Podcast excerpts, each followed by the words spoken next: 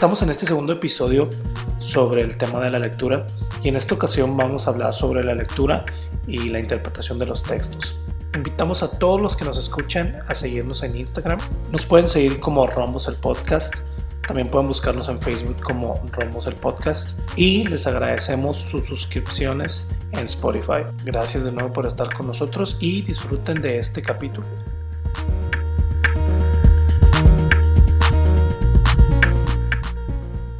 Qué nos quedamos? ¿Tú en qué nos quedamos más bien? ¿Cuándo? Estabas hablando acerca de que los niños tienen que, pues, se, tienen que acercar a los libros de una forma más amena, más natural o no tan impuesta, ¿no? Sí, de que por qué nos ponen los clásicos a cierta edad. Sí, sobre, bueno, por retomo, eh, sobre lo que decías de los clásicos, eh, sí creo que llegan en una edad no no muy óptima para leerlos. Llegan en, eh, ahora en, pues digo, sí, en mi generación, no sé ahora cómo le hacen, pero en mi generación, sí, en, secundaria, en prepa, era lo que nos daban a leer, ¿no? Entonces, sí, la percepción que, que puede tener el adolescente a si lo lee cuando tiene 30, 35 años, pues no va a ser la misma. Sí, sí, sí, sí, claro. Y volviendo un poquito al tema este de, la, de esa idea eh, general que es inherente a estos, eh, a todos estos, eh,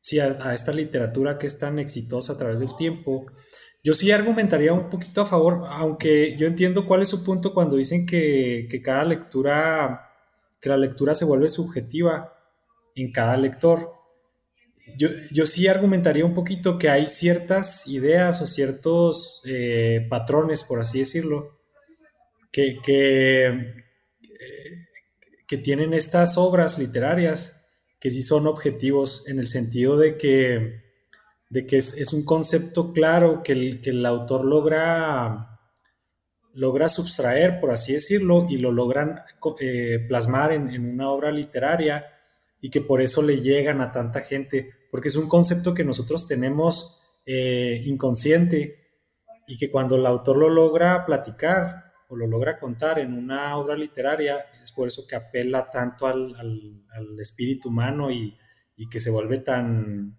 eh, tan fuerte, tan atractivo. Entonces, no sé. Es que eso, apelan, apelan a la humanidad y no solamente a los clásicos, muchos libros y autores que, que gustan en todo el mundo y tienen traducciones en varios idiomas. Y, es porque justo creo que tocan estas, a lo mejor estas fibras que pues si a lo mejor la historia está desarrollada en Barcelona, en Italia, en Francia, pero esta parte humana la reconoces en el personaje, la, la, la, la comparas un poco contigo, haces justo esta conexión pues es donde, donde te llega el gusto, ¿no? Por, la obra. Pues, pero fíjate que lo que dices, Noé, y aquí introduciendo algo del cristianismo, es un problema que siempre vamos a tener y, que, no, eso, y, que no, y que no se hace evidente, y es que cada vez que alguien toma la Biblia para leer, su mundo, su cerebro, sus emociones la van a leer y la van a interpretar de una manera diferente. Por eso es imposible que lleguemos un día a establecer líneas objetivas de decir, este texto quiere decir eso. Aún las, la metodología de la hermenéutica o de, de, las herramientas que tenemos para interpretar un texto, así sea desde Cervantes hasta, hasta quien sea, al mismo Platón o no vamos nunca a poder saber en ciertas cosas qué era realmente lo que quería decir el autor.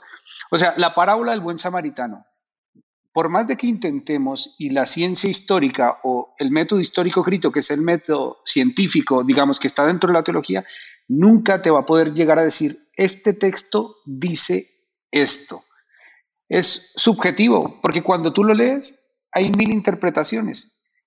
Y, y en ese sentido me parece una riqueza enorme. Ahora yo te entiendo lo que tal vez quieres decir, que claro, se apela a esos fundamentos humanos, ¿no?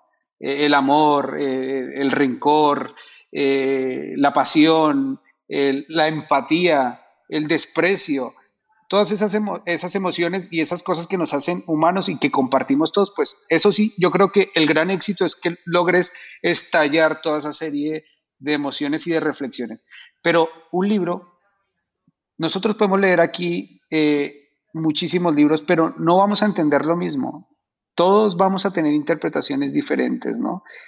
Y eso a mí me parece fabuloso. Sí, es la riqueza, es la riqueza justamente de la literatura, ¿no? Es, es, lo que le da vida y no creo que el autor o los autores que escriben literatura digan, es que porque están interpretando cosas distintas, al contrario, es un halago que cada uno haga un mundo distinto y, lo reviva y, y ese libro se convierte, como decíamos, en otro libro cada vez y cada lectura que sucede. Pero no sucede, digo, no, hablando de libros de literatura específicamente, digo, hay otros, otros tipos de lecturas, lecturas de, específicas de materia, este, de, de textos de divulgación, de científicos, entonces, pues no, definitivamente esos, pues son los datos y, son datos duros, ¿no? Claro, facts, son hechos. Tal vez tenga alguna parte de opinión del autor, algún ensayo a lo mejor, pero pues sí son un poco más claros en posturas, adquieren posturas, cosa que no sucede definitivamente con la literatura. ¿no? Sí, eh, bueno, en el caso de la Biblia, eh, ahí, sí tendríamos que, o sea, se tendría que hacer un análisis específico de, como tú bien lo sabes, ¿verdad? Es un, es un conjunto de diferentes libros o diferentes cartas, este entonces, en el caso, en el caso de, por ejemplo, de los evangelios o de las cartas de Pablo, eh, yo, los podría, yo los podría estudiar desde el punto de vista histórico. Entonces, desde el punto de vista histórico, yo sí siento que tienen cierta objetividad. Eh, si yo quiero platicar eh, mi experiencia, este, mi experiencia del día de hoy, qué fue lo que me sucedió, y puedo hacer un recuento de, ciertas cosas que me pasaron, eh, pues no hay, o sea, yo no le, yo no le encontraría las diferentes formas de interpretación, o sea, simplemente son, son hechos, ¿cómo le llaman? Hechos... concretos. Concretos, hechos concretos que me sucedieron y, simplemente los estoy transmitiendo. Entonces, esa es una. la otra, lo, que platicas, yo sí veo un poquito la cuestión esta, mm, eh, la cuestión esta posmoderna del análisis literario, de que hay miles de formas de interpretación, que hasta cierto punto sí, sí lo entiendo y sí tiene sentido. Pero acuérdate que como seres humanos nosotros interpretamos nuestra realidad conforme a lo que nos funciona. ¿Te acuerdas? O sea, esta capacidad del ser humano de ver las cosas no eh, describirlas no en cuanto a cómo, a su apariencia, sino más bien en cuanto a su función. Entonces, eh, claro que hay muchas formas de interpretar nuestra, eh, los textos o, la literatura, pero siempre vamos a tomar las interpretaciones que nos funcionan en cuanto a nuestro día a día, en cuanto a nuestra experiencia con el mundo real.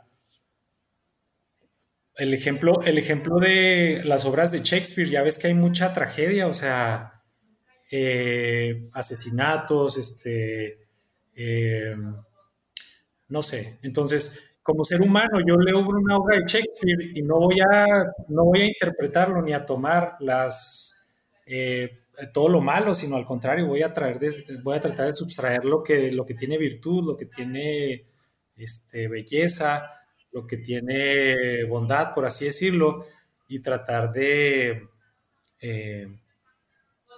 pues de replicarlo hasta cierto punto, o sea, lo, que tiene virtud sobre todo. Bueno, sí, o sea, yo, yo no creo, yo no creo realmente en este tipo de, realmente hablando de, un tema tan serio o de un libro tan serio, porque estamos hablando que es un libro que tal vez es uno de los más vendidos, ¿no? Y de los que más se lee en la Biblia. Eh, por, no creo que, podamos, eh, que esa es la pretensión de muchos, de pensar que, en este se extraen, como lectores, extraemos todos un significado único, una verdad objetiva, porque digamos que primero lo que, lo que les estaba contando, que la ciencia nos dice hoy es que cuando nosotros leemos, antes de pasar al raciocinio, a las partes donde se hace la reflexión. Es más, antes de que se le dé eso que es la semántica, la conceptualización de esas palabras, eh, pasa por la emoción, por la amígdala. Y la amígdala es un tema subjetivo, la emoción es un tema subjetivo. Cuando tú lees y evocas un texto, no, nunca lo vamos a ver como otro. Nunca, no, no, me atrevería a hablar lo que estaba diciendo antes eh, Grecia y Aarón en el tema, eh, tal vez como un tema científico, ¿no? O con datos o cuestiones de ese tipo, ¿no? Pero, pero en este tema, eh, que no deja de ser historias que ocurrieron hace tantos mm, años o, o siglos inclusive, podamos evocar. Pero eso me parece estupendo, Digo que me parece estupendo, no estoy hablando, no es, mi opinión negativa al respecto, sino me parece estupendo que tengamos la capacidad y que estos textos adquieran un significado para cada cual, ¿no? Esto me parece magnífico. Cada vez que nos acerquemos a un texto y que tengan esa, esa eh, vibra con uno, esa sintonía con uno, me, me parece estupendo. No le vería ningún problema al hecho de decir, no hay objetividad en, un texto como la Biblia, en el sentido de que no hay un texto único. De hecho, de hecho es que eh, eh, hay cristianismos para todos los colores y para todas las facciones y para todas las ideologías. Lo que tú dices también de la funcionalidad. Hay esa interpretación me encaja a mí, perfecto. Lo que no me encaja, lo desecho. Pero eso sigue siendo algo muy subjetivo, sigue siendo algo eh, que, en todo caso no quiero ahondar más allá, pero me parece una riqueza enorme, que cada vez que uno escuche, por ejemplo, lea en un texto y en un amplio llano estaba en un corcel una eh, rubia o rubio eh, cabalgándolo con vistas al mar, en nuestros cerebros estén reproduciendo escenas totalmente diferentes. Y por eso es que, y por eso es que tal vez eh, Grecia leyó a Carlos Ruiz Zafón y yo también lo leí, pero seguramente nos quedamos con cosas totalmente distintas, diferentes. Y, digo que eso es lo estupendo, de, una de las cosas estupendas de la lectura, ¿no? Que, un libro realmente leído por millones de lectores, eh, objetivamente hablando, es un millón de libros, ¿no? O, miles de libros, ¿no? Y, digo que eso, eso, eso es apasionante. Y justo es el, propósito, el propósito de tu lectura, ¿no? El propósito de tu lectura de la Biblia, por ejemplo, es analizar y, y, sentar las bases para una doctrina, bueno, pues tu enfoque va a ser completamente diferente a si estás en una meditación y oración y tomas la Biblia como un auxiliar para tu conexión con tu divinidad, bueno, es, es una lectura, sí, completamente diferente, ¿no?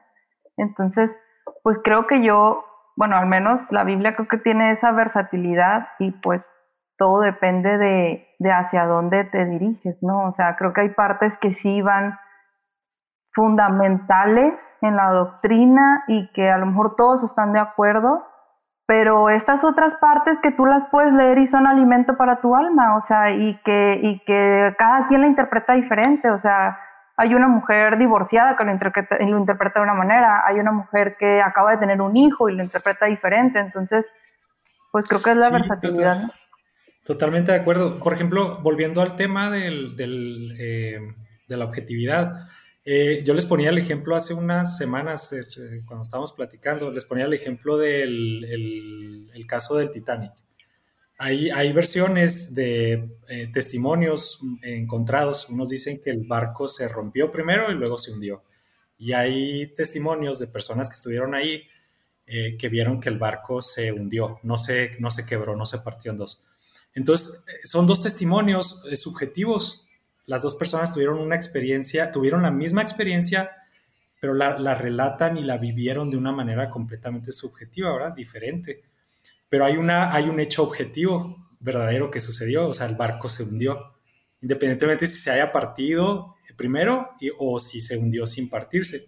Entonces, en el caso de la Biblia, yo sí creo que en ese sentido hay, eh, hay este, este lado subjetivo y este lado objetivo. O sea, eh, eh, desde mi punto de vista, desde mi forma de ver este texto, es que hay un hecho, ¿verdad? Que es, una historia que narra de que hay un Dios creador, eh, que este Dios en, cierto, en determinado punto de la historia se encarna en un hombre y hace una obra redentora. Entonces, de cómo lo interpretemos, eh, va a haber muchas formas de, que podamos interpretarlo, pero hay una verdad objetiva que, narra esta historia que es verdadera. Entonces, es mi forma de ver las cosas. No, no, está bien, está bien. lo respetamos. Sí, sí, sí, claro. No sé, Israel. Aunque, no lo comparto. Aaron, estás muy callado. No, los estoy, estoy viendo un debate aquí de mentes brillantes. Yo, yo no encuentro todavía una. Eh, creo que los dos están hablando desde posturas. Este, que yo, yo optaría por una postura media. A, a, mí me parece que no existen un millón de interpretaciones. Me parece que existe hermenéutica. Y en hermenéutica lo que existe son varios sistemas de interpretaciones, pero no los podemos multiplicar hasta miles. Yo conozco 8 o 10 modelos de interpretación y creo que ahí cabrían cualquier tipo de pensamiento.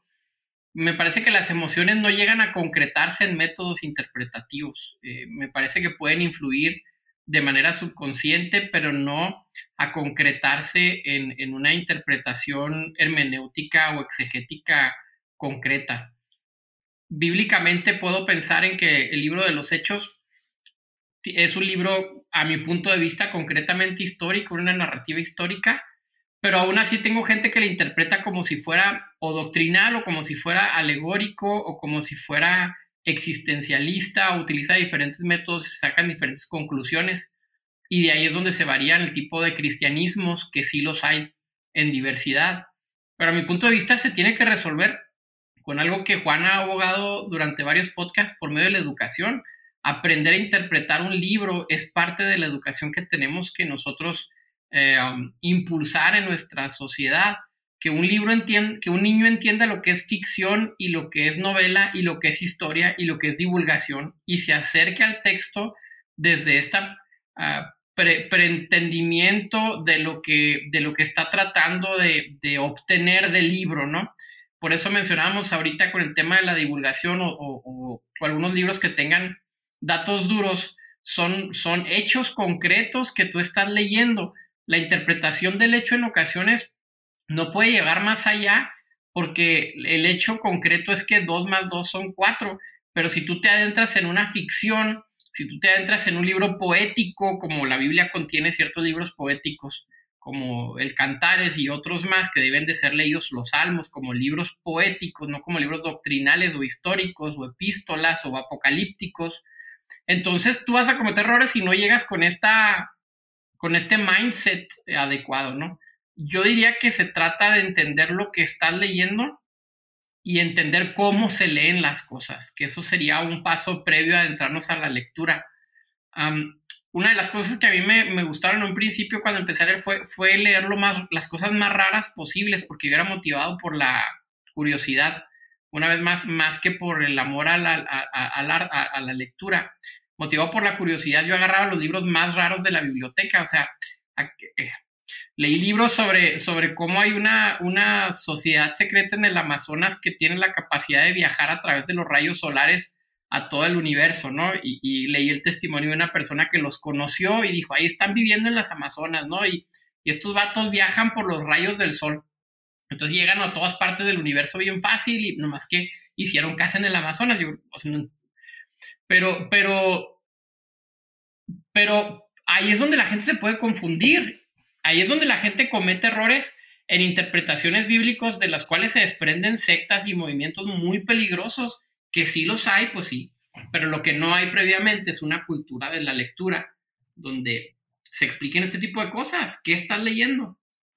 Este tipo de lectura se debe interpretar así. Eh, Nadie va a leer El Señor de los Anillos pensando en un hecho histórico concreto o tratando de encontrar los anillos de manera real. Mm, entonces, entiendo la subjetividad y entiendo la emoción, pero me parece que no llegan a concretarse en, métodos formales exegéticos hermenéuticos.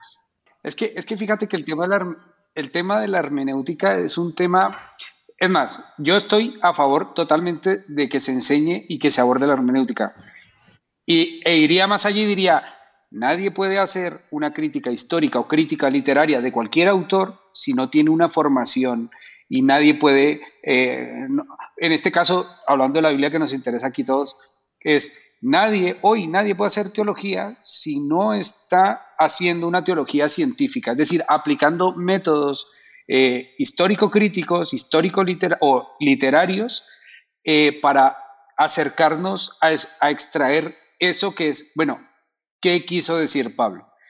Pero aún así, aún así teniendo buenos métodos, acercándonos con herramientas y disciplinas o ciencias como la paleantropología, arqueología, filología, aún así, todo, y, etcétera, etcétera, etcétera, no nos van a dar una objetividad que nos, que nos diga, ¿sabes qué? Volviendo al ejemplo, Jesús en este texto quería decir esto y ya no hay más cabida.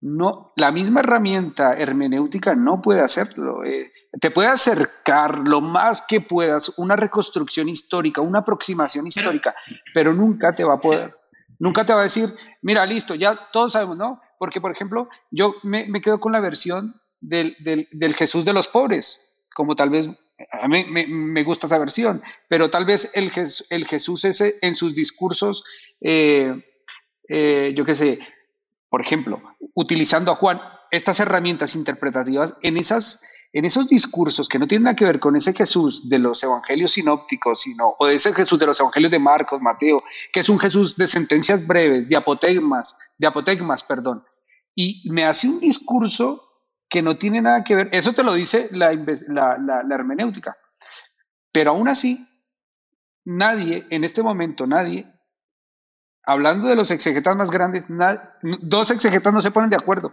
Y ese es el problema que digo yo, que nos pueden acercar y sus planteamientos y perspectivas nos ayudan muchísimo a entender las cosas. Claro, está claro. Nadie puede, nadie puede pretender enseñar o dar un discurso en una iglesia para mí, para mí, esto es mi opinión, si no tiene ni idea de lo que está enseñando. Pero, al fin y al cabo, es subjetividad, es interpretación. Y, aquí está la, musa de la inspiración cristiana que le llamamos nosotros el Espíritu Santo. Y lo digo con todo respeto, musa me refiero al tema de, que, el Espíritu Santo inspira y genera esa, esa de, de ideas y de cosas que me van hablando.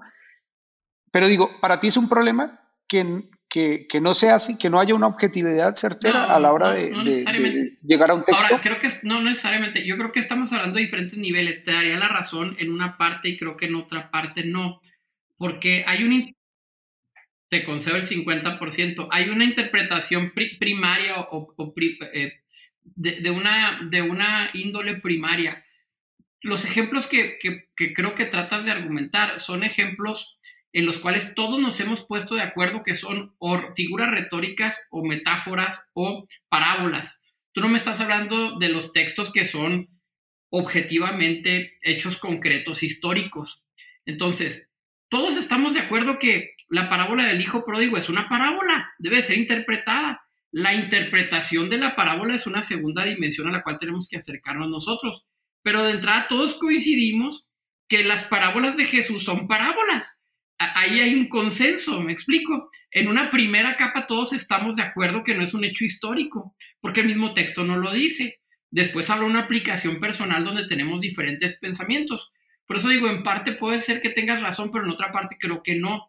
Eh, nadie va a un libro como el Cantares o el Eclesiastés tratando de encontrar hechos concretos históricos o científicos. Eh, nadie, ni un solo exegeta, ni, ni una persona que se dedique a, ningún tipo de método de interpretación bíblica. Todos estamos de acuerdo. Habrá uno que otro loco que, interprete, pero una vez establecidos estos principios, tenemos un mar de posibilidades, pero así interpretamos inclusive la realidad. Pero fíjate que sí, el, Cantar de los Cantares es un libro erótico, totalmente erótico. Y sus pechos son como dos montañas y es fabuloso que estén nuestros... Pero, y, y, entonces cuando hablan de la novia y estas cosas, ya haces una exégesis una interpretación eh, subjetiva, que por ejemplo dices, no, eh, la novia... ya, estableciste, ya estableciste algo objetivo, que, es, que, está utilizando figuras retóricas. Todos estamos de acuerdo que es... Todos estamos, todos estamos de acuerdo en que son figuras retóricas literarias. Es decir, este, no, no son hechos concretos. El, escritor de los, de, de los cantares no está pensando en que realmente tiene dos montes montados en el pecho. Esto es una interpretación literal. Absolutamente nadie en la historia de la iglesia ha pensado que es algo literal. Establecemos un principio. No, pues porque es un, porque es un problema, porque el sexo es malo. Bueno, pero... en, en, en, términos, en términos cristianos. Ah, Por eso no se ha pensado de esa forma. No, no, pero hablando de cualquier tipo de, libro, el tema no es, no es, no es el, el, tipo de la sexualidad en la Biblia. A lo que me refiero es que en, primera instancia, en primera instancia nos ponemos de acuerdo entre lo que es, entre lo que es hecho histórico y lo que es figura retórica. Pero tú le estás dando una, eh, una figura eh, eh, estás diciendo eh, que los libros como Cantares fue una construcción literaria alegórica. Es que lo es. El tipo de lenguaje es obvio que es, que es, que es figurativo. Bueno, eso, ahí es donde entraríamos a, discutir temas de, hermenéutica y bueno. Dime, un solo autor que considere que no es figurativo. No existe un solo autor formal que considere que el libro de los cantares es literal. Pues, ¿cómo metemos un libro en la Biblia que nos hable de erotismo? ¿Quién va a estar de acuerdo con eso? No, no, no, pero, pero eh, tan fácil como abrir un texto, está utilizando a los, a los, al bosque de no sé dónde. Oye, la mujer no tiene un bosque entre sus piernas. Nadie está de acuerdo en que es una interpretación literal. Hombre, ¿cómo que no? O sea, ¿cómo va a tener un bosque? un bosque literal. Un bosque literal. Es imposible, es físicamente imposible. Bueno, bueno, vale, eh, utiliza figuras literarias y estilísticas. Todos estamos de acuerdo en pero eso. Bueno, pero, Ahí no hay un millón de interpretaciones, ahí hay una sola interpretación. Hombre, claro, claro que sí, claro o estableces que es figurativo, estableces que es literal, y luego entonces, si estableces que es figurativo, la labor exegética va a ser tratar de interpretar esa figura. Aarón, tú, yo, ¿recuerdas que el Apocalipsis entra en la iglesia oriental en el siglo X porque llegaron a la conclusión de que eso no lo entendía ni la madre del que lo escribió y dijeron, lo vamos a interpretar de manera simbólica. Cuando tú interpretas algo simbólico, entra absolutamente todo. La apocalíptica, absolutamente la apocalíptica aparece 200 años antes de Jesús, no sé qué, qué, tiene que ver 10 siglos, 1200 años después. Los judíos perfectamente entendían el lenguaje apocalíptico. Claro que sí. Tenían un montón de profetas que hablaban en, términos apocalípticos. Sí, sí, y claro, nadie pensaba que, era literal. pero una escatología judía. Pero estamos hablando del el libro de Apocalipsis que nace en el entorno eh, cristiano, que es uno de los últimos libros que ingresa en el canon, porque no, ¿por qué no ingresaba? Nadie entendía lo que se decía ahí, hasta que llegaron a la conclusión y dijeron, no, pues interpretémonos de manera simbólica. Ahora, si yo interpreto un libro de manera simbólica, puedo llegar a las... Claro que sí, claro que sí. No, la apocalíptica judía existía desde hace mucho tiempo y, es, y funcionaba, funcionaba como, como, un tipo de... de, de, de, um, género literario, era bien conocido. No puedes decir que no sabían lo que era una apocalíptica. No, yo te, lo, yo te lo entiendo, pero es que el apocalipsis tiene algo y es que es, son, eh, la, escatología es especulativa. Ah, bueno. Tú no sabes. Sí, ahí sí te lo doy. Pero ya estableciste que es figurativo y que es apocalíptica. ¿Me explico? Ese, es mi punto. De entrada, todos nos podemos poner de acuerdo en una superficie eh, o, en, en, una, en una capa superficial. A partir de ahí, entonces, sí vienen los ejemplos que tú mencionas. Las parábolas de Jesús que mencionaste, ok, pueden tener muchas interpretaciones, pero ya estamos hablando de, modelos eh, literarios muy particulares que se prestan a muchas interpretaciones. Por eso decíamos ahorita, si tú vas a leer un libro, eh, vas a leer las crónicas de Narnia, tú le vas a dar una interpretación según lo que tú entiendes. Para unos Aslan es Jesús y para otros no. Pero si tú vas a leer un libro de ciencia, pues los hechos son los hechos, pero tú ya estableciste que estás leyendo. Entonces es aplicable en ciertos, en ciertos medios y medios no. Ahora, aquí la. no, en esto estoy, de acuerdo contigo. Aquí el punto estaría: se reconocen hechos históricos concretos en, la Biblia o no, ¿verdad? O sea, ese sería el punto. ¿Tú, tú reconoces hechos históricos concretos, Juan, o no? Por supuesto que sí, por supuesto. De, hecho, se parte de, la idea de hechos históricos. Ok. Pues, continúa con el. Entonces.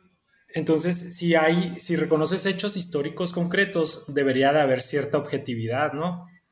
porque si no, si no, este, entonces eh, nuestra forma de interpretar la historia de, cualquier evento en la humanidad, pues pasaría a ser subjetivo. Es que el problema, el problema con tu argumento, no es, que, es que no puedes hablar de la Biblia como un solo libro.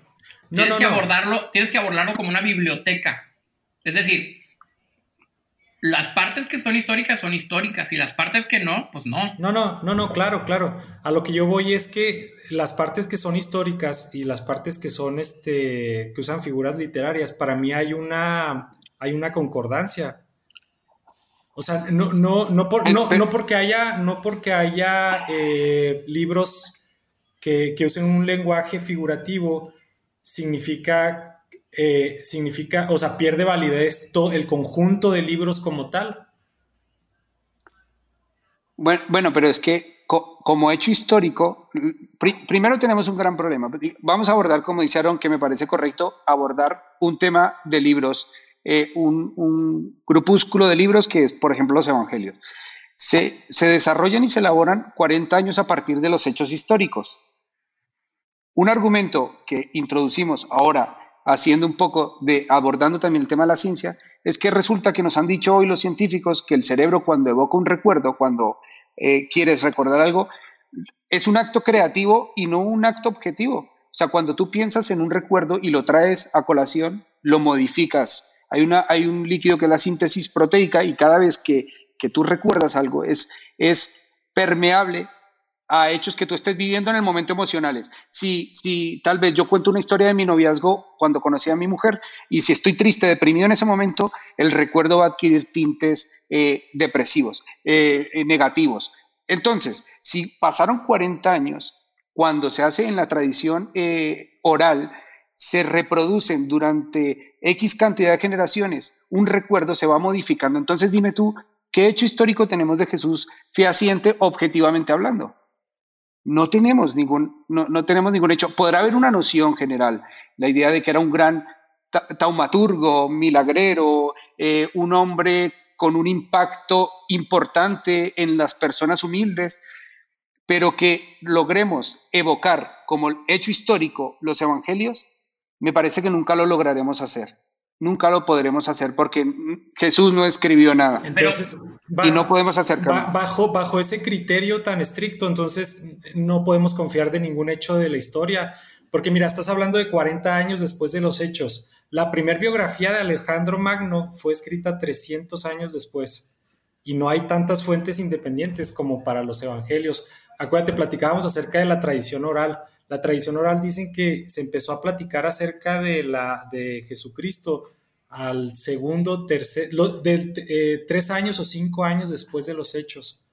Esto es, esto es algo, probablemente antes, no, no, que probablemente antes. No, no, no, no, claro que sí, claro que sí. El, el, el, rumor o la conversación de los de Galilea tuvo que surgir en torno a Jesús. O sea, Jesús generó un impacto en los cercanos, en sus discípulos, y ahí comienza a relatarse su historia, a contarse una y otra vez. Pero si lo que queremos es objetividad, hablando como un hecho científico, que yo entro a un laboratorio y te digo, hey amigos, mira, aquí este líquido eh, se segrega eh, o, o tal sustancia lo hace de esta manera, lo podemos medir y lo podemos hacer que se repita una y otra vez y entonces decimos esto es no, no es una ciencia exacta este no es una ciencia exacta. o sea, ah, exacto exactamente. pero es qué hecho histórico podemos puede pasar esa, ese criterio tan tan riguroso de Juan pues ninguno. Pues pues claro que sí ahí tenemos bueno, les digo, la, la, la, la, hermenéutica nunca va a poder decir, ¿saben qué chicos? Lean con estas gafas el Evangelio y lo entenderán todos con objetividad. ¿Para qué necesitarías esa objetividad pura en un hecho histórico? O sea, entiendo para fundamentar la parte de la Biblia, no sé, pero afecta tu fe, que al final es tu, tu centro, o sea, o sea, la historia que leemos leemos diferente en el libro de texto tal y tal. O sea, sí, claro que hay muchas versiones, hay muchas aristas, no, no, no precisamente, pero en realidad afecta, o sea, que no haya sido justamente y puramente lo que sucedió. Tu fe no, tu fe no debe ser afectada. Pero, pero porque tu acercamiento es devocional, Grecia, porque, porque tú tratas de, tu, tu método hermenéutico es devocional. ¿Me explico? eh, tú, adoptaste también un método que dices, ok, ¿qué me habla a mí el texto en mi relación con Dios? O sea, a priori tú estableces que tú quieres sacar algo del texto y entonces adoptas un método hermenéutico que es el método devocional famoso entre la iglesia evangélica en los últimos par de siglos, dos, tres siglos. Sí me, explico, pero, pero no es el único. Ajá, y en el otro método, en el método que tú utilizas para estudiarla y no sé, irte a más profundidad, o sea, ¿en qué afecta estas diferencias? Ok. Yo pensaría que si lees un libro histórico, por ejemplo, ahí voy Juan, perdóname, te quiero, vato. Si leemos, por ejemplo, el libro de los hechos, una de las cosas que yo veo, y menciono hechos porque a mi punto de vista claramente el, el, título nos dice, te voy a narrar los hechos de la primera iglesia o de los primeros discípulos, los hechos de los apóstoles o alguien, alguien proponía los hechos del Espíritu Santo, etcétera, ¿no? No tiene la intención por ejemplo, de establecer una doctrina de lo que debe de ocurrir en una iglesia. Simplemente nos narra lo que ocurrió en esa iglesia, pero no te dice obligatoriamente tiene que suceder esto. De ahí se van a derivar algún tipo de doctrinas bajo esta interpretación que a mi punto de vista es errónea. Por ejemplo, las asambleas de Dios que van a decir, el libro de los hechos nos dice que todos los que tenían el Espíritu Santo hablaban en lenguas. Yo digo, pues sí, eso dice que ocurrió, pero no quiere decir que tenga que seguir ocurriendo, porque no es un libro doctrinal, por ejemplo.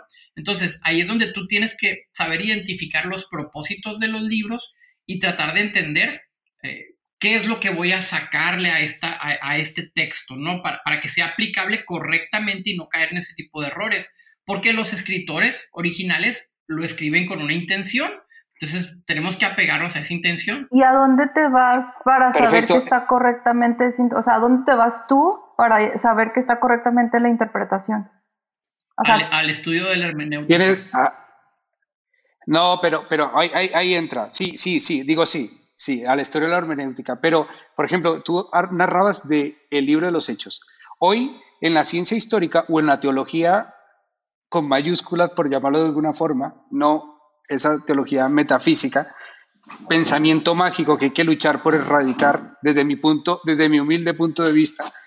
Pienso que el libro de los Hechos, Lucas, por todos hoy los, los que abordan este libro histórico, que se supone que Lucas está haciendo una narración verídica, resulta que hoy todos dicen que a Lucas no hay que creerle muchas cosas porque él tiene uno, un punto de vista bastante optimista y conciliador que la iglesia no fue tan, tan, tan, eh, tan unidos todos y nos damos todos, y, qué bonito modelo de, familia eclesial que se instaura en todos los sitios.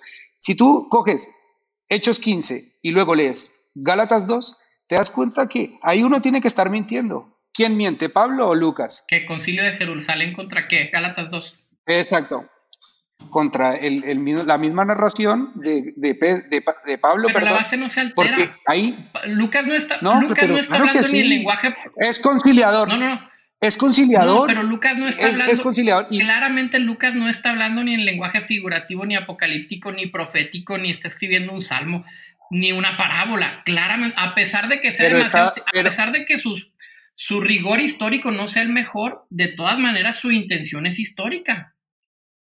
Ah, vale, es histórica, pero su rigor no es el correcto. Entonces, por eso digo que objetivamente hablando no te vas a poder acercar. Y dices, no, hechos de los...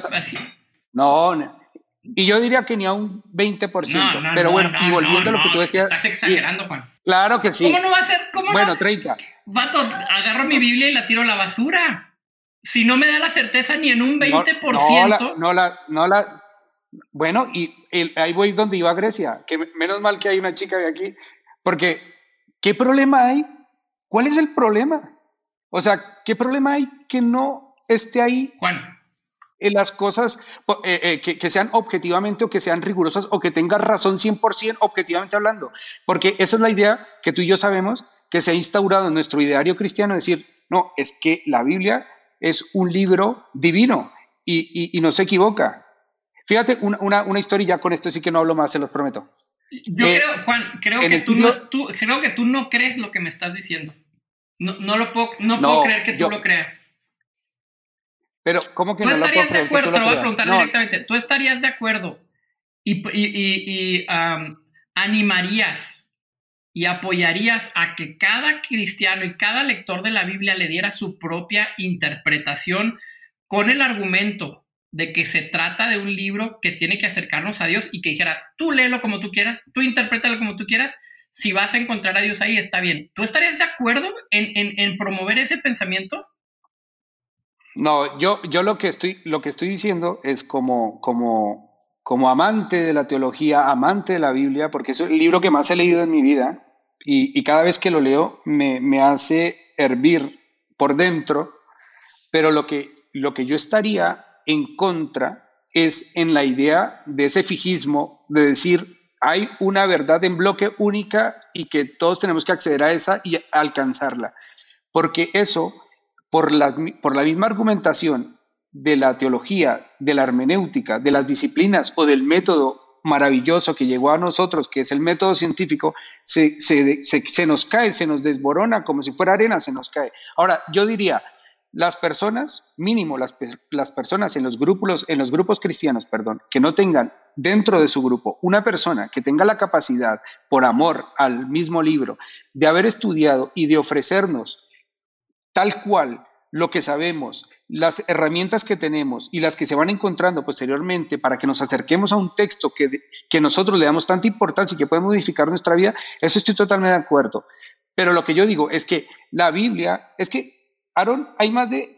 ¿Cuántos cristianismos hay? hay, hay, cuánto hay, cuántos lectores ¿No estás de acuerdo en que, una, en que podemos aprender a leer mejor la Biblia? Perfecto, claro que no sí. Crees que, ¿No crees que esa lectura eliminaría muchos de esos miles de cristianismos? No, no, no creo que los elimine, pero por, pero por ejemplo va a limpiar y lo que tú, yo estoy de acuerdo contigo, digo, oye, vamos a acercarnos a hacer, a leer eh, a Pablo. Bueno, pero comencemos diciendo que hoy sabemos por las herramientas históricas que Pablo no escribió las 13 cartas es que... y que Pablo escribió solo 7 y, y, que, y que tenemos que acercar, sí, y que, pero es que eso, lo, eso lo estudias en la universidad en teología, eso lo estudias y lo que pasa es en el púlpito y en las iglesias desaparece, se borra, no hay esa comunicación entre el aula y, y la, la iglesia, porque, sí, ¿qué problema hay? Es decir, ¿sabes qué? Interpreta tú la Biblia, que al final es eso, interprétala. Es que, pero utiliza... Pero se, me hace que, se me hace, Juan, que tú tomas la opinión de, algunos, ah, de ciertos este, eruditos del Nuevo Testamento y se me hace que llegas a la conclusión de que es el consenso, pero se me hace que no es así. Hay, hay muchos eruditos del Nuevo Testamento que, son de la idea de... Eh, la veracidad de las, de las cartas o, que le dan la autoría de las cartas a Pablo o por ejemplo que le dan este que son cristianos. O sea por simple pues, hecho hay, hay, eruditos que es del nuevo, del nuevo Testamento que son judíos o que son ateos y que más sin embargo dan eh, que hay consenso en ciertos este en, ciertos temas. Por ejemplo eh, por ejemplo, hay, hay, hay, hay ciertos hechos que, es un consenso independientemente de la, religión de cada erudito. Por ejemplo, eh, eh, ven a Jesucristo como un personaje histórico. Esa es una, ¿verdad? La, otra, dan por... A Jesús. A Jesús. A Jesús. Dan por hecho... Como un personaje... Dan por hecho la, la crucifixión de Jesús. Ese también es un consenso en, la mayoría de los eruditos del Nuevo Testamento, independientemente de su, de su, eh, de, su religión, ideología. de su ideología. Y, otra es de que eh, murió por crucifixión, llevo tres me parece, y el otro es de que los, realmente los discípulos, realmente los discípulos creían eh, creían en esta en la resurrección, de Cristo. Literal. La literal, que lo vieron y que hablaron con él. Ese es un consenso también. Entonces, tomando estos, tomando estos, estos, hechos, pero eso es un, en los cuales es un consenso, es consenso, eso es objetivo, objetivo. O sea, tú me, tú me estás diciendo que la resurrección es un hecho objetivo.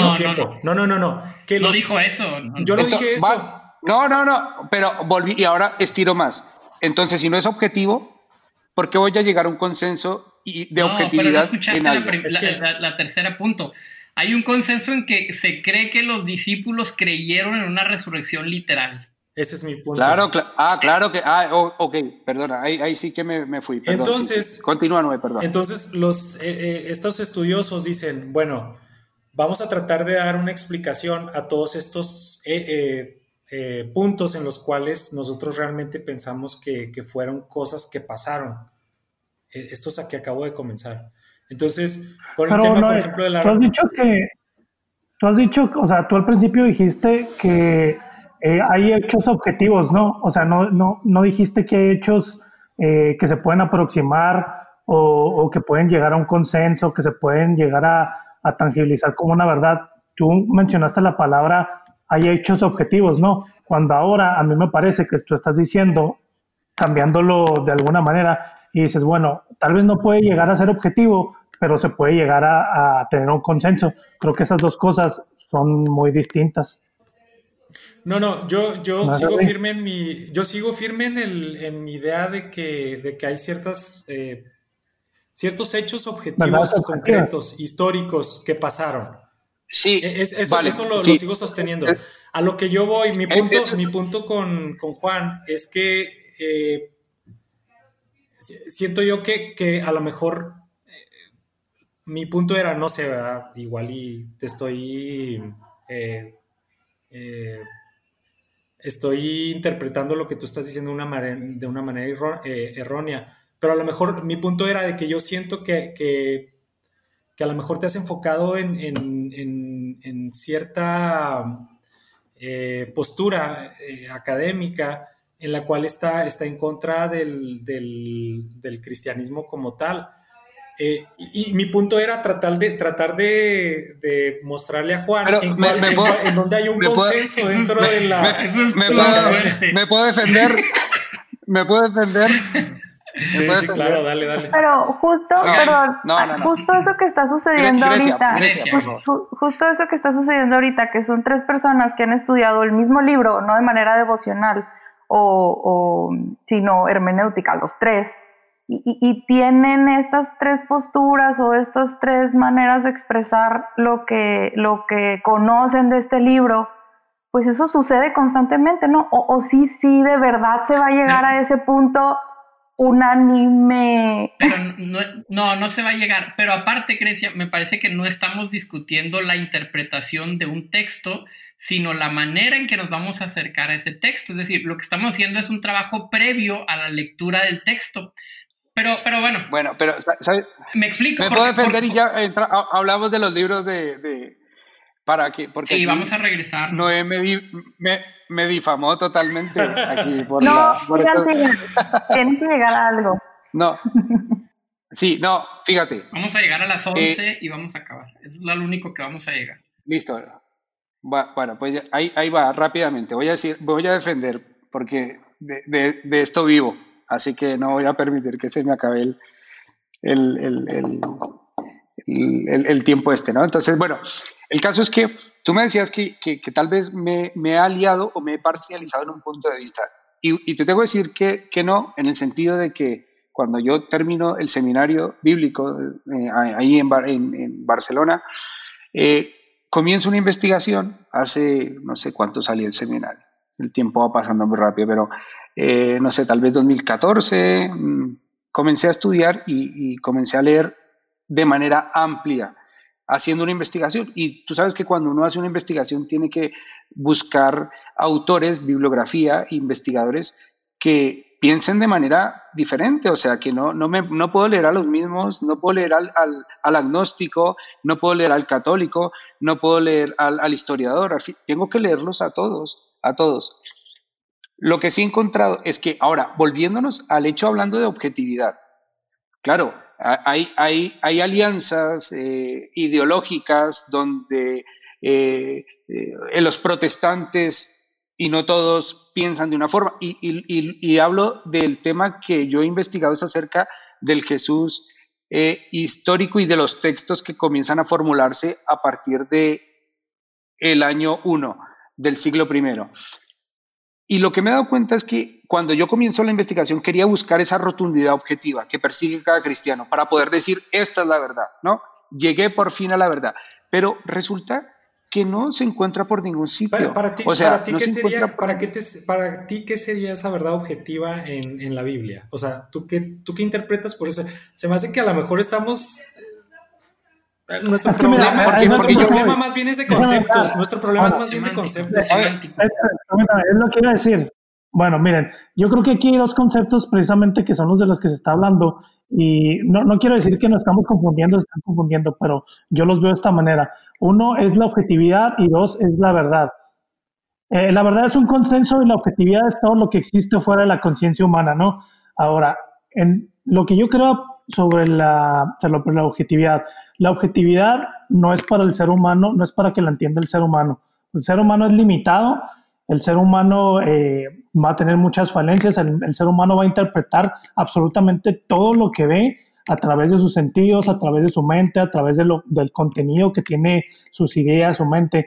Entonces, el decir que la objetividad puede ser conocida por el ser humano, yo creo que es bastante soberbio decirlo. Ahora, la verdad, ah, creo que es una construcción. no, hay, hay, objetividad que es independiente de nuestra mente y de nuestra no, es que toda la objetividad es independiente de tu mente, pero ¿cómo la conoces? Si, si tú la tienes que conocer a través de tu mente, que tu mente ya es un filtro, ¿cómo puedes decir, sí, es una objetividad? Si entro en tu filtro, que es un subjetivo, tú eres un sujeto. Entonces, ¿cómo un sujeto ¿sabes cómo, si, corresponde a la, si corresponde a la realidad? ¿Qué es la realidad? puedes conocer. Pero ¿cómo, ¿qué es la realidad? Hay una propuesta y hay una propuesta para esto, es lo que, lo que Descartes le llama la duda metódica. Es decir, voy a dudar de mis sentidos, pero voy a dudar metódicamente. Es decir, no lo voy a hacer únicamente eh, dudando y luego quedándome en la duda, sino que voy a establecer cosas que me puedan ayudar en el avance para conocer lo que es objetivo y lo que es verdad. Eh, ese trabajo ya se ha hecho y, existe y, es un modelo de conocimiento filosófico pienso luego existe. Sí, sí, pero. Está equivocado. Pero, pero, hoy la ciencia desmiente a Descartes, por ejemplo. No, pero es un tema filosófico, no tiene nada que ver la ciencia. No, no, bueno, sí, claro que sí, porque son planteamientos. Bueno, son planteamientos que se hacen. Eh, con, con, cierta, eh, con cierta rigurosidad, pero... No, no, pero por ejemplo, lo único de ciencia que tiene es utilizar los sentidos.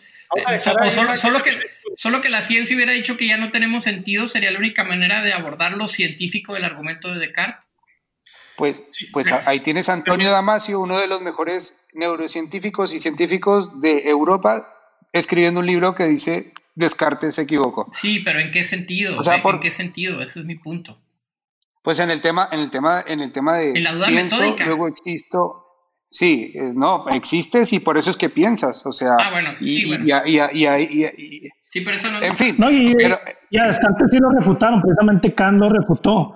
O sea, lo refutó precisamente porque el, el, la interpretación que él tenía de la realidad era, era simplemente la razón. O sea, no había, decía que los sentidos te engañan, ¿no? Entonces esa era precisamente la razón. Ahora, cuando cuando Kant conocía a Hume, que Hume es totalmente un empirista, eh, cruza un término medio entre, entre la razón y, precisamente eh, la, experiencia. Pero bueno, el, tema es, o, precisamente el, yo creo que aquí el, meollo del asunto es precisamente eso, o sea, la objetividad.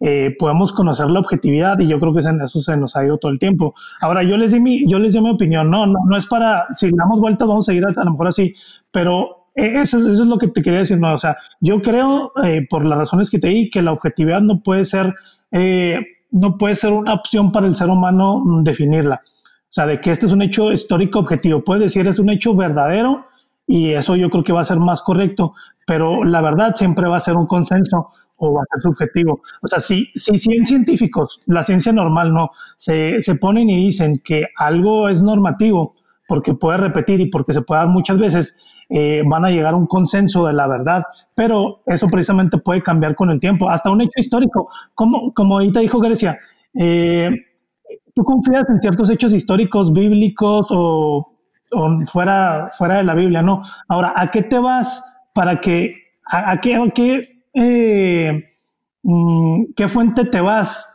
que, que, tú digas, esta, esta fuente, este consenso, esta idea, esta, esta, este grupo de personas me van a decir qué es la objetividad. O sea, ¿cómo la, cómo la conoces? ¿Cuál es tu mm, dinámica? ¿Cuál es tu proceso?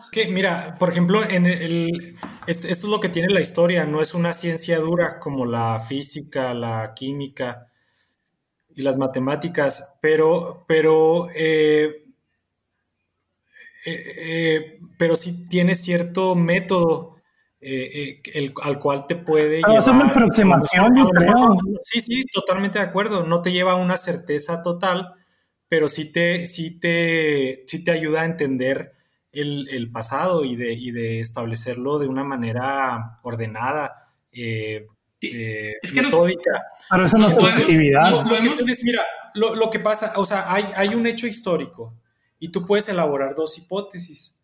Entonces, tú compite una hipótesis con la otra nada más y, cómo, cuál es el criterio que te basas, cuál es la que tiene mejor poder de explicación y cuál de estas hipótesis eh, puede explicar el mayor número de hechos. Así es como, así es como estudian los historiadores. Entonces, entonces... Pero al final de cuentas va a ser una aproximación. Sí, o sea, a final de cuentas vas a una aproximación. Pero, es que si, si, estiras mucho el principio, Israel, o caes en el nihilismo o caes en un utilitarismo. Y ese no es el punto. ¿Por qué nihilismo? Porque no puedes conocer absolutamente nada tampoco. O sea, hay una. El, siglo pasado se argumentó lo que se llama el problema Gettier, que pone en entredicho la epistemología platónica, donde dice realmente no podemos saber absolutamente nada. O sea, eh, estirar este principio es perdernos de la realidad y decir, pues nada eso, no podemos conocer el objetivo, pero tampoco lo que es verdadero. Pues sí, el argumento de Juan es cierto y el argumento que, dice Juan, no podemos tener una certeza de que lo que escribieron los historiadores es cierto. Y el argumento de Isra que nos dice, eh, lo objetivo no se puede conocer lo verdadero sí, entonces ninguna de las dos cosas podemos conocer. Lo que tenemos es un nihilismo, no hay nada que conocer, no hay nada que buscar y entonces pues o nos hacemos eh, utilitaristas, es decir, lo que nos funciona y se acabó, o, llegamos a, la a, una conclusión sin, sin, fruto.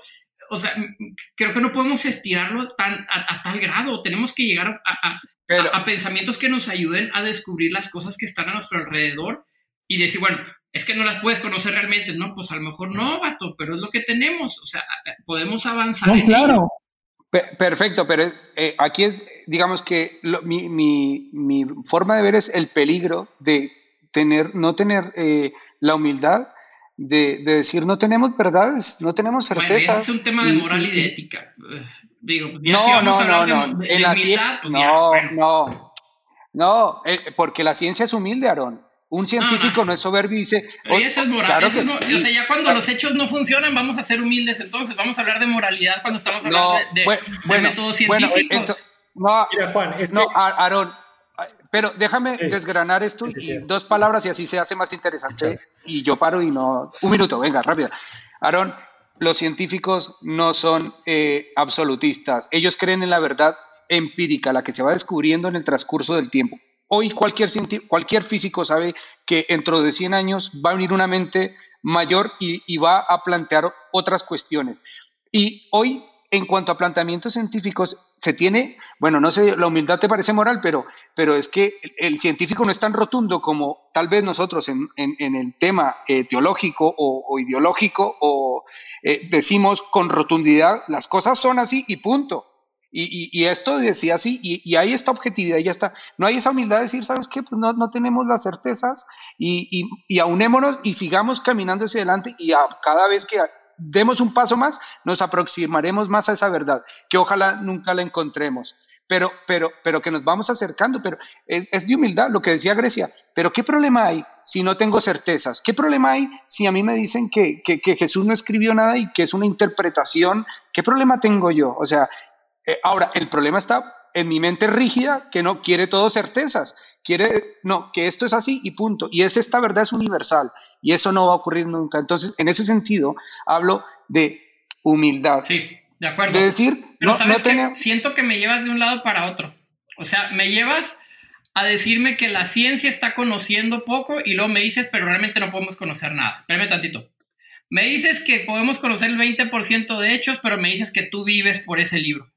Me dices que tenemos las ciencias bíblicas como aquello que nos sirve para interpretar mejor la Biblia, pero por otro lado me, me dices, oye, pero hay muchas interpretaciones para que nos preocupamos.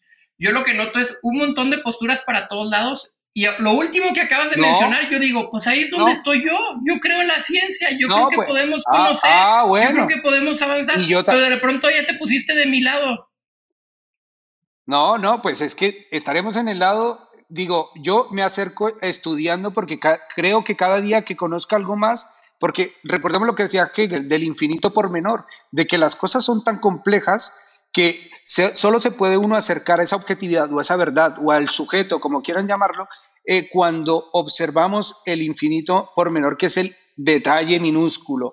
Y ese detalle minúsculo solo lo vamos a ir abriendo a la medida que nos aproximamos a él. Y cada vez que nos acerquemos a ese detalle, resulta que comienza a crecer y a expandirse más.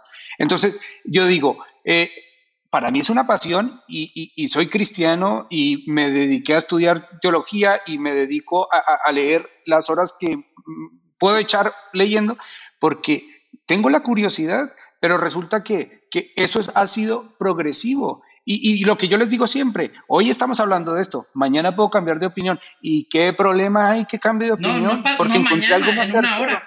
Mira, 20, sí. y genial, genial. Pero Aaron, si, si no cambiamos de opinión, nuestro mundo estaría hecho una pena. Si no cambiamos de opinión, eh, eh, estamos, e, es, es, penoso, es penoso que uno no sea capaz de, de, decir, bueno, he leído cientos de autores. Eh, Noé, desde los exegetas católicos, desde los exegetas eh, protestantes, anglicanos, eh, iglesia ortodoxa, eh, escritores de la iglesia siriaca, de la iglesia etíope, teología de la liberación por Latinoamérica, grandes estudiosos. Y lo que decía Grecia y tal vez lo que hemos estado hablando, ¿hay un consenso con estas mentes tan profundas? No lo hay. Entonces digo, a eso que cuando te acercas a un libro que entregas, subjetividad, y eso es fabuloso, pero es que esa es la riqueza, pero digo, yo no le veo ningún problema, porque tú quieres que diga, piensa coherente y sea objetivo y, no te muevas, pero es que no puedo, porque es que la, curiosidad me hace mover. Te dije tres o cuatro factores en los cuales hay consenso, independientemente, pues de, la, independientemente de la ideología de, de, cada, de cada erudito. Ahora, con estos cinco, cuatro o cinco hechos que te platiqué, puedes elaborar hipótesis. Entonces ya, ya tú eh, puedes eh, ponderar las hipótesis y, dices, ¿cuál de estas hipótesis eh, puede, tiene mayor poder de explicación y cuál de estas hipótesis tiene mayor, este, puede explicar mejor todos los hechos que, podemos... más plausible. Ajá. Entonces, puedes sacar tus conclusiones obviamente ahí sí, este, ahí sí yo te doy la palabra, o sea, hay, hay muchas, eh, ahí sí yo creo que es más variada las, las, conclusiones a las que diferentes eruditos llegan. Este, pero yo creo que tenemos que dar un pasito atrás, o sea, porque a lo que yo me refiero con, con objetividad es, eh, por ejemplo, yo, yo creo en Dios, o sea, desde ese punto, desde, desde esa cosmovisión eh, en la cual yo digo, creo en Dios, me acerco, me acerco a la Biblia y empiezo a leer la Biblia y yo digo, eh, lo, que está, lo que se está describiendo aquí eh, tiene, tiene sentido. Y yo realmente pienso que, que, es una forma en la cual Dios está, está narrando y se está revelando de cierta forma. Entonces, esta, esta historia y, esta revelación para mí es objetiva en ese sentido, de que me platica, me está describiendo eh, Dios acerca de su naturaleza, acerca de, eh, que Él es creador, acerca de que Él está llevando una obra redentora en la humanidad para acercar nuevamente al, hombre a Él. O sea, en ese sentido yo veo todos, todas estas, este, estos conceptos o estas ideas, yo las veo como objetivas en el sentido de que de que, de que, de que son ciertas, o sea, que son verdaderas. Si, si, si nos vamos ese, ese paso atrás y digo, yo, yo no creo en Dios, entonces me acerco a la Biblia, eh, obviamente voy a llegar a una conclusión diferente, ¿verdad? Entonces, cuando yo hablo de objetividad y de verdad en la Biblia, me refiero a, que eh, desde mi cosmovisión, eh, yo, yo interpreto, yo creo razonable si yo digo, si, yo parto desde que creo en Dios, yo digo, me parece perfectamente lógico y razonable que Dios eh, se revele, una de sus formas en las cuales se revela es por medio de la Biblia. Y en ese sentido es objetivo para mí. No sé qué piensen de eso.